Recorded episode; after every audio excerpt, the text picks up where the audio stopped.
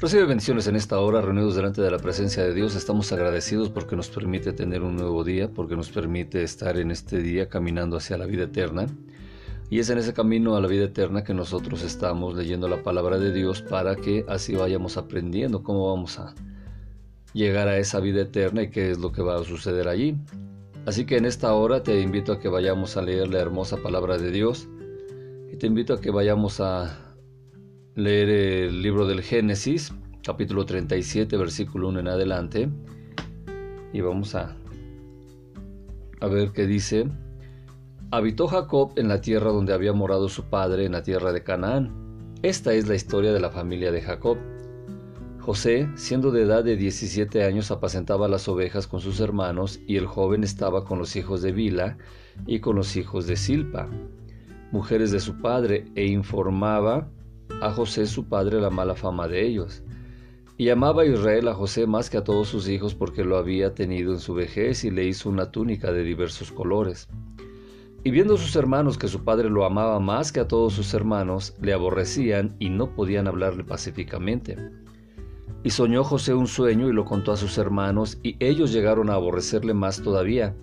Y él les dijo, Oíd ahora este sueño que he soñado. He aquí que atábamos manojos en medio del campo, y he aquí que mi manojo se levantaba y estaba derecho, y que vuestros manojos estaban alrededor y se inclinaban al mío. Le respondieron sus hermanos, ¿reinarás tú sobre nosotros o señorearás sobre nosotros? Y le aborrecieron aún más a causa de sus sueños y sus palabras. Soñó aún otro sueño y lo contó a sus hermanos diciendo, He aquí que he soñado otro sueño, y he aquí que el sol y la luna y once estrellas se inclinaban a mí. Y lo contó a su padre y a sus hermanos, y su padre le reprendió y le dijo, ¿Qué sueño es este que soñaste? ¿Acaso vendremos yo y tu madre y tus hermanos a postrarnos en tierra ante ti? Y sus hermanos le tenían envidia, mas su padre meditaba en esto. Después fueron sus hermanos a apacentar las ovejas de su padre en Siquén, y dijo Israel a José, tus hermanos apacientan las ovejas en Siquén. Ven, y te enviaré a ellos. Y él respondió, heme aquí. E Israel le dijo, Ve ahora, mira cómo están tus hermanos y cómo están las ovejas, y tráeme la respuesta. Y lo envió del valle de Hebrón y llegó a Siquén. Y lo halló un hombre, andando él errante por el campo, y le preguntó a aquel hombre diciendo, ¿qué buscas? José respondió, Busco a mis hermanos, te ruego que me muestres dónde están apacentando. Aquel hombre respondió, ya se han ido de aquí, y yo les oí decir, vamos a Dotán. Entonces José fue tras sus hermanos y los halló en Dotán. Cuando ellos lo vieron de lejos antes que llegara cerca de ellos, conspiraron contra él para matarle.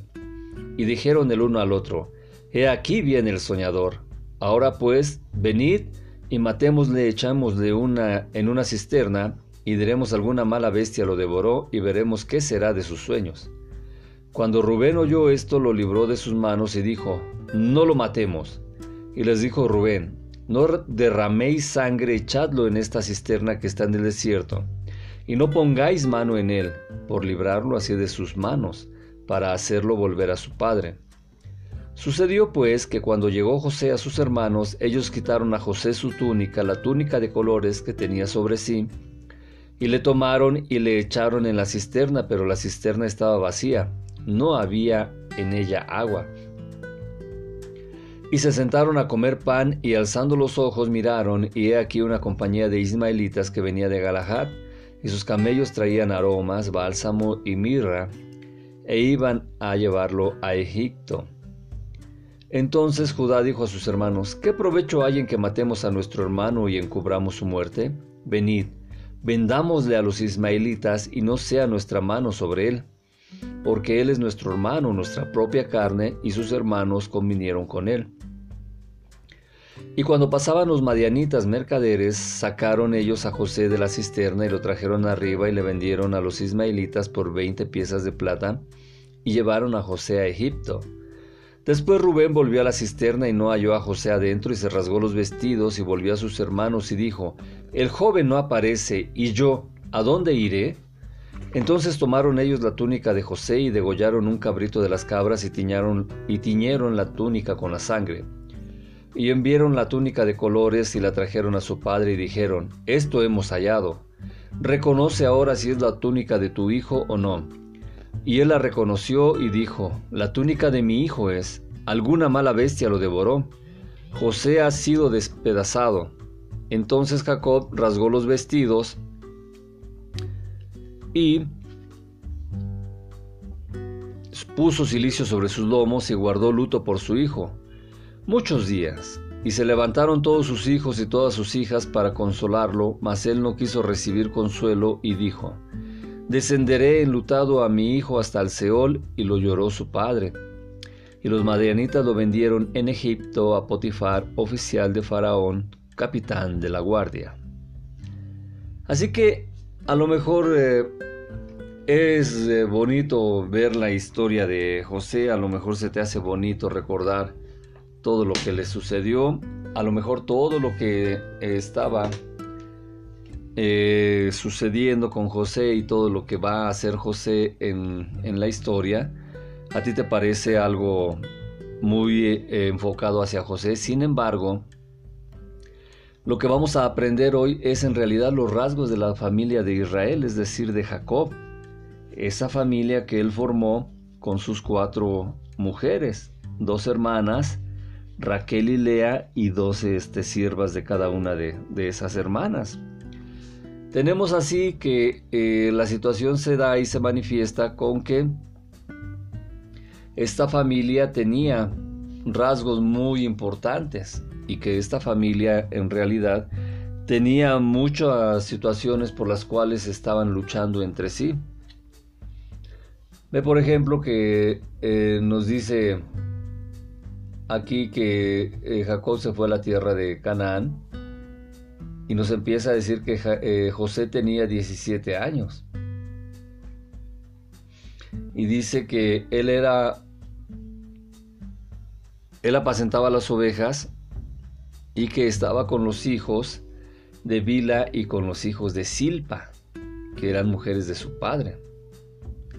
E informaba José a su padre la mala fama de ellos. Y debes de recordar lo que habíamos mencionado con respecto de las dos hermanas, que era Raquel y Lea. Jacob pagó por Raquel siete años de trabajo y estaba muy enamorado de ella. Cuando en la noche de bodas él eh, se durmió, estaba, eh, le fue entregada la hermana de Raquel que es Lea, porque Lea era mayor que Raquel. Y así se dio esa situación en la cual tenían las hermanas esas luchas por el hombre y tenían las hermanas esas luchas por los hijos. Debes de recordar que eh, ahí eh, Lea tuvo seis hijos y su y también su sierva, su esclava, eh, le dio hijos a, a Jacob, mientras que Raquel no tenía hijos pero sí tenía hijos su, su esclava, su sierva. Y es por esto que aquí en el versículo 12 menciona que José, el joven de 17 años, habitaba con los, con los hijos de Bila y de Silpa, es decir, con los hijos de las dos esclavas, de las dos siervas, de las eh, mujeres. ¿Por qué? Porque Raquel ya había muerto y entonces Lea siempre tenía esa competencia y los hijos de Lea tenían esa competencia con José. Y así estamos viendo cómo se dio la situación con José y con Benjamín, que fueron los dos hijos que Raquel le dio a Jacob. Y ahora estamos viendo cómo empieza a tener aquí su existencia José a los 17 años, era un joven, y él estaba eh, llevando cómo se portaban sus hermanos mayores a su padre y hablaba de la mala fama que tenían ellos. Así que todo esto que está sucediendo es porque Raquel fue su principal esposa y Jacob consideraba que José le correspondía ser el primogénito. Sin embargo, esto es algo contrario a lo que viene a ser la primogenitura. Y en la primogenitura sabemos que Rubén fue el primogénito, el primer varón hombre de las fuerzas de la juventud de Jacob. Y es así que se va dando esa manifestación de eh, que Rubén le correspondía la primogenitura. Y así es que eh, todo esto le traía problemas a José, porque el amor que demostraba Jacob por José, pues le hacía que sus hijos le tuvieran eh, coraje, que sus hijos lo, lo maltrataran y le tuvieran rencor. Así que aparte de todo esto que tenía la situación en cuanto a lo que es la primogenitura, todo ese odio que se le dio hacia José, pues es precisamente porque esa predilección de José les hacía ver que todos los defectos de sus hermanos eran dichos a Jacob. Pero en realidad José lo hacía con la intención de corregir a sus hermanos para bien de ellos mismos y no para elevarse sobre ellos frente a su padre. Muchas veces en las familias se da esta situación en la cual no se... Siempre hay un hijo que es más preferido que el otro o una hija que es más preferida que las otras. Y si hay hijos y si hay hijas, de todas maneras siempre hay un hijo que es preferido de los papás por alguna situación. Alguna persona, algún matrimonio no podía tener hijos y tiene un, hijo o una hija eh, con muchas dificultades y pues la aman porque la tuvieron y lo aman porque lo tuvieron con dificultades. Mientras que si hay más hijos, pues se les tiene un cariño diferente.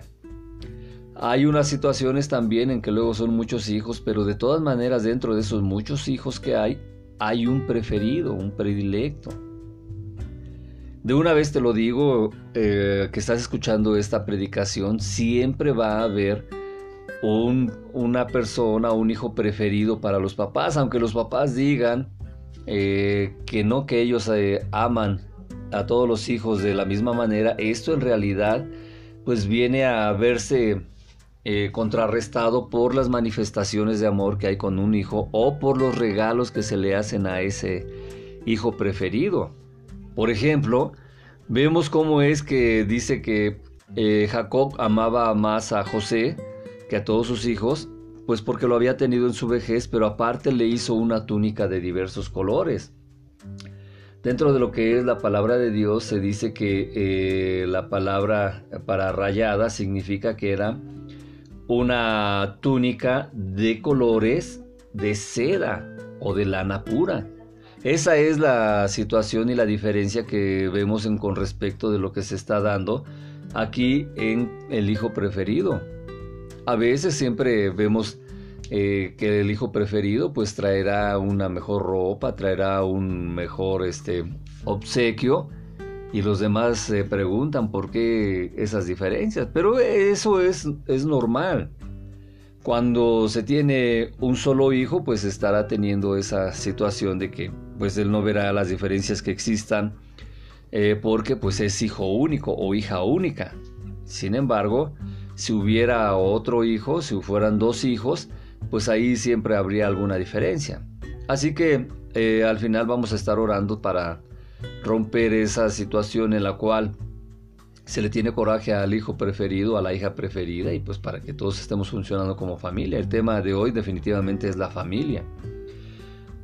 Vemos también cómo se está dando la, situación de que le tuvieron celos a José y siempre van a existir los celos con respecto de lo que es el, hijo preferido o la hija preferida porque se empiezan a, tener los demás hermanos situaciones en las cuales se va dando una diferencia.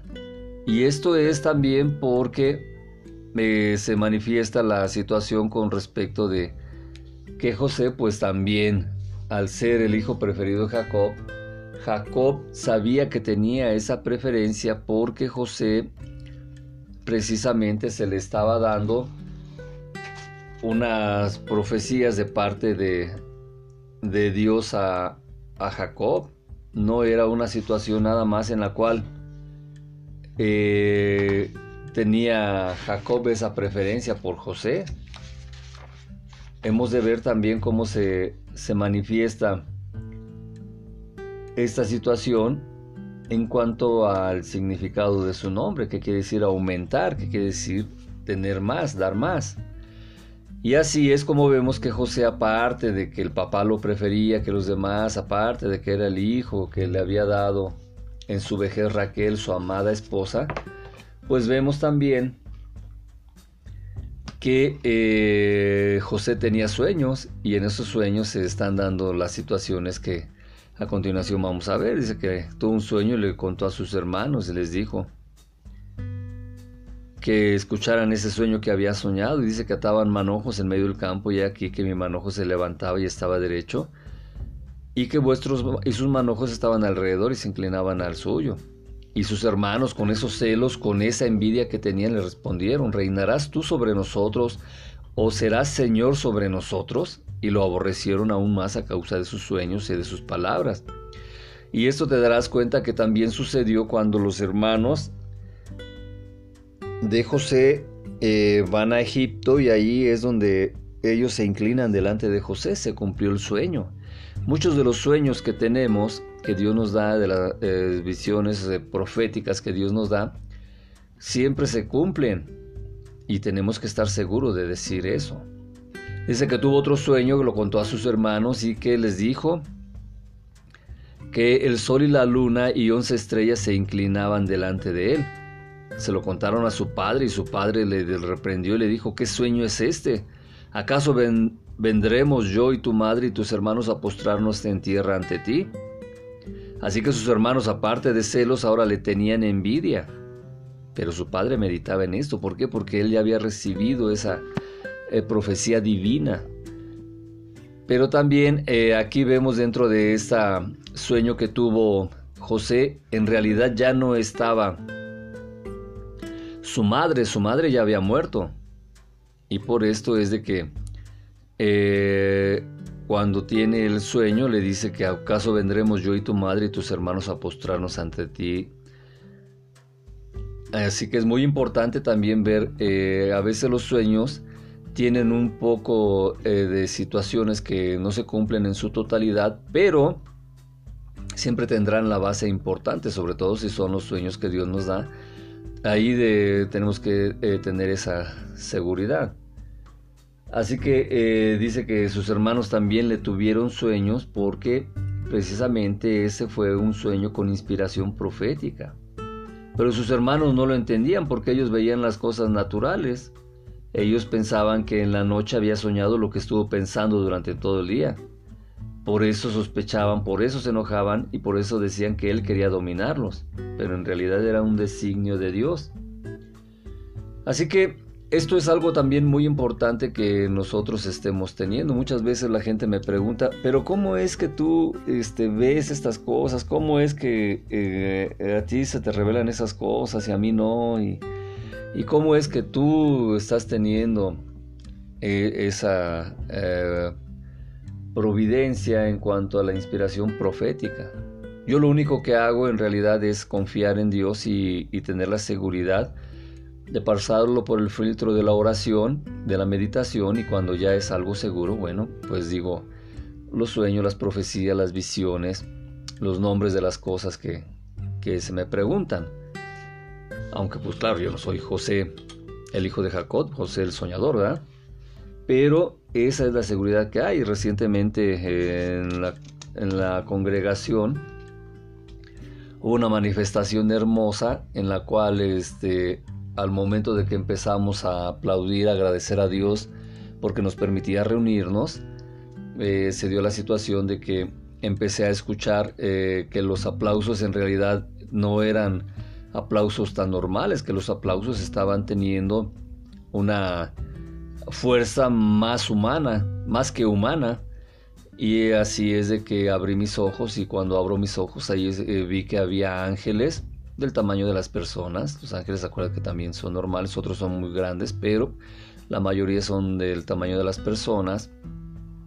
Y había esos ángeles ahí en la congregación. Estábamos separados a dos metros de distancia y eh, pues esta visión fue hermosa.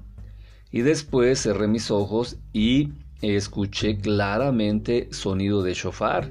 Y en ese sonido de shofar vino la visión de que entraba el Rey de Reyes y Señor de Señores al templo y caminaba por el pasillo principal Y ahí eh, no podíamos dejar de aplaudir porque la gente pensaba que a lo mejor era de alegría o de algo así, pero eh, a mí que me fue mostrar esa visión la compartí y muchas otras personas también han comentado que eh, escucharon el chofar, otros que también vieron ángeles y, todo es para la gloria de Dios. Así que pues ya los hermanos estaban enojados, ya estaban molestos estos hermanos de José y eh, se le ocurre a, Jacob mandar a José a cuidar a sus hermanos, a ver cómo estaban apacentando las ovejas y traerle informe. Y es en ese informe que le da, eh, perdón, es en ese informe que él va a traer, que sucede que los hermanos lo ven que va a llegar con ellos y empiezan a conspirar para matarle. Esta situación de la conspiración también se da cuando planearon hacer que muriera por sí solo y tratar de que no sean ellos los que lo mataran directamente. Y esta es una situación que se da tristemente en las familias también, sobre todo cuando hay eh, situaciones económicas de por medio, cuando hay mucho dinero, cuando hay mucha riqueza, cuando hay muchas propiedades. En las familias se da el caso también de que se eh, empieza a tener peleas, empieza a tener conspiraciones y aún se dan casos en los cuales se mata a un hermano o a dos hermanos para quedarse con lo que es la herencia. Hay muchos casos que tú nada más necesitas estar viendo alrededor tuyo y ver esos casos que se están dando con respecto de que muere el papá o la mamá o el hermano que tenía más dinero y los demás empiezan a pelear, a, ver la manera de quedarse con lo que se da, inclusive van hasta con las leyes. Y esto sucede tristemente, te lo comento, eh, si los hermanos sean cristianos o no. Hemos sido testigos de peleas de hermanos cristianos que han llevado las situaciones a tribunales, que han llevado las peleas a siendo cristianos a manera de tener el poder. Y esto también eh, se da para tener ahí la conspiración. Dice que hablaron uno al otro, que decir, habló el hombre a su hermano. Quiere decir que los hermanos que son Simón y Leví, el primero dijo al otro que José era un delatador, que José era un entregador, que, que José daba los informes a su padre y por lo tanto el castigo para todos aquellos que delataban un secreto, para todos aquellos que eran entregadores, el castigo era la muerte. Por eso es de que eh, a veces no entendemos tanto la palabra de Dios, pero también mucho de la palabra de Dios tiene que ver con los castigos. Por eso es de que cuando nos dicen secamente, ahora pues venid y matémosle y echémosle en una cisterna, y diremos alguna mala bestia lo devoró y veremos qué será de sus sueños, esa es una conspiración de tal magnitud, pero por el pago que se le daba a lo que eran los delatadores, a lo que eran los entregadores, a lo que eran los chismosos. Y a ellos ya habían pensado ahí y habían dicho esto, que lo iban a matar y lo iban a echar en la cisterna y que luego iban a decir que alguna bestia lo, lo devoró. Así que esto también trae una situación de alarma en cuanto a Rubén, porque Rubén cuando oye esto lo libró de la mano de ellos y les dijo, no, no lo matemos, no derramemos la sangre, echémoslo en la cisterna que está en el desierto y no pongamos mano en él para librarlo de sus hermanos y para hacerlo volver a su padre. Así que eso sucedió cuando eh, iba llegando José y cuando llegó José le quitaron la túnica, la que le había dado su papá, y así lo tomaron y lo echaron a la cisterna. Pero la cisterna estaba vacía, ya no había agua. Y esto es algo importante. Una cosa es que no hubiera agua en la cisterna, pero sí había otro tipo de eh, peligros, otro tipo de animales, víboras, alacranes. Así que por milagro de Dios no le hicieron nada a José estos animales. Tenemos que entender nosotros que esos otros animales que se encontraban no habían dañado a José, porque él se salvó por milagro. Si sus, si, sus hermanos se hubieran dado cuenta de que él era eh, todo eso que había sucedido, de que no le había pasado nada, así como le eh, pasó, por ejemplo, a, Daniel eh, con los leones, ahí el rey se dio cuenta que no le pasó nada y dijo que ese era un milagro y que todos adoraran al Dios Altísimo. En el caso de José, sus hermanos no se dieron cuenta de todo lo que los animales que había en el pozo y no se dieron cuenta y ahí podían decir que él era inocente y ya no le podrían hacer nada. Y es por esto que ahí también está teniéndose esa situación en la cual se manifestó otro milagro de Dios con respecto a, José, porque había la promesa de que José iba a ser muy, muy, muy fuerte, que José iba a tener eh, gran mando y gran dominio. Así que esto es lo importante que tenemos que estar leyendo. Obviamente, Habrá hermanos que van a querer conspirar, otros estarán celosos, otros querrán matar a algún hermano, pero también habrá otro que eh, podrá ahí buscar, interceder, echarle la mano a ese hermano, como es el caso de Judá. Y Judá les dice, ¿qué provecho hay en que matemos a nuestro hermano y encubramos su muerte? Venid y vendémosle a los ismaelitas y no sea nuestra mano sobre él, porque él es nuestro hermano, nuestra propia carne y sus hermanos convinieron con él. Así que cuando pasaban los madianitas mercaderes, sacaron ellos a José de la cisterna, le trajeron arriba y le vendieron a los ismaelitas por 20 piezas de plata y le llevaron a José a Egipto. Y yo no sé si esas 20 piezas de plata, que es el valor de un esclavo, te suene a lo que sucedió también con nuestro Señor Jesucristo cuando Judas lo vende. Así que lo vende por esas eh, eh, piezas de plata. Así es de que entonces tenemos que estar viendo que en esta familia que era de Jacob, esa familia estaba teniendo ese tipo de diferencias, ese tipo de peleas, ese tipo de celos, ese tipo de ataques contra José. Y todo esto estaba sucediendo proféticamente para que también José eh, cumpliera toda la, la misión que Dios le había mandado hacer en este mundo. Así tenemos entonces que el versículo 35 nos está mencionando algo muy importante. Bueno, el 29 primero, que vamos a leer el versículo 29, dice, Después Rubén volvió a la cisterna, no halló a José adentro, se rasgó los vestidos y volvió a sus hermanos y dijo, el joven no aparece, ¿yo a dónde iré? ¿Por qué? Porque él era el primogénito, era el que tenía que darle a su padre la respuesta de lo que había sucedido con José.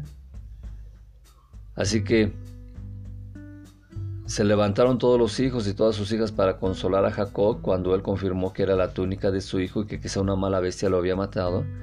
Mas él no quiso recibir consuelo y dijo, descenderé enlutado a mi hijo hasta el Seol. Y le lloró. ¿Qué quiere decir esto? Que todo el sufrimiento que estaba teniendo eh, Jacob, él lo lloraba. Pero él no se puso en duelo, porque él conocía la profecía de Dios que había dicho que José iba a ser una persona que iba a ser muy importante. Y él confiaba precisamente eh, en que José vivía, pero tampoco podía revelarlo porque esta era una indicación divina. Entonces sus hijos pensaron que habían obtenido la victoria sobre José y sobre su padre, y así él estaba, eh, Jacob, llorando a su hijo, pero no se puso de duelo, no se puso eh, en una situación de celebrar una sepultura porque no había cuerpo ni tampoco de tener ese dolor, ese duelo le duró muchos años a, a Jacob, pero él sabía que Dios lo había, había reservado a José. Dice que los hermanos vendieron a los madianitas, a los ismaelitas, y de esos ismaelitas finalmente eh, llegaron a lo que es eh, venderlo a lo que es Potifar. Y así, en un sentido inverso, se da un acróstico que estaba en lo que es la túnica de José. A ese acróstico quiere decir que lo vendieron a los madianitas a los ismaelitas y estos lo llevaron a Egipto a Potifar. Así que Pasin, que quiere decir rayas, es el acróstico también que tiene las iniciales que se va dando ahí en la forma inversa que te decimos. Potifar, la P. Tenemos que se va dando también la S, que son los comerciantes o los madianitas, la I de los ismaelitas. Y cerramos con la M de los madianitas. Entonces P, S, I, M. Ahí estamos viendo que esas iniciales nos están dando el significado de lo que tenía la túnica de, de José. Entonces, probablemente, como decía al inicio, hemos pensado mucho que esta es la historia de José el Soñador y que esa historia de José el Soñador se va dando y se va manifestando así. Sin embargo, en realidad aquí estamos viendo la situación familiar que se da y que esa situación familiar, todo el daño que ocasionó a José y todo el dolor que causó a Jacob, pero pues en las familias de hoy en día también se da esto. Así que en esta hora te invito a que hagamos la siguiente oración. Repite conmigo. Padre Dios, en nombre de mi Señor Jesucristo, te agradezco la familia que me has dado. Yo no pude escoger mi familia, pero tú la escogiste por mí. Tú la diste para mí y yo la recibo. En esta hora, Padre Dios, en nombre de mi Señor Jesucristo, al cual recibo como mi dueño y como mi Señor. En esta hora te pido perdón por haber tenido celos, por haber tenido contiendas, por haber señalado a mis hermanos, por haber pensado también eh, en enjuiciarlos, en dar muerte inclusive. Perdóname, Padre Dios, por esos pensamientos. Y en esta hora también agradezco la vida que me diste por medio de mis padres, de mi papi, de mi mami, y en esta hora les pido perdón también. En esta hora también agradezco el amor que demuestras conmigo al darme vida eterna, por el sacrificio de tu Hijo Jesucristo en la cruz y por la victoria que Él tiene cuando resucita al tercer día, venciendo a Satanás, venciendo a la muerte y resucitando para que nosotros tengamos vida eterna. Gracias por mi familia, en esta hora la bendigo y te, pido que tu Espíritu Santo ponga la armadura espiritual en toda mi familia, la ponga en su espíritu, en su alma, en su cuerpo, en su mente, en su ángel. Pues esto te lo pido en el precioso nombre de mi Señor Jesucristo. Amén, amén y amén. Recibe bendiciones, disfruta tu familia porque en 2021 Satanás tiene programado destruir a las familias y nosotros tenemos que luchar contra eso. Por eso este mensaje es extenso. Así que si no nos vemos aquí, nos vemos en la vida eterna. Recibe bendiciones.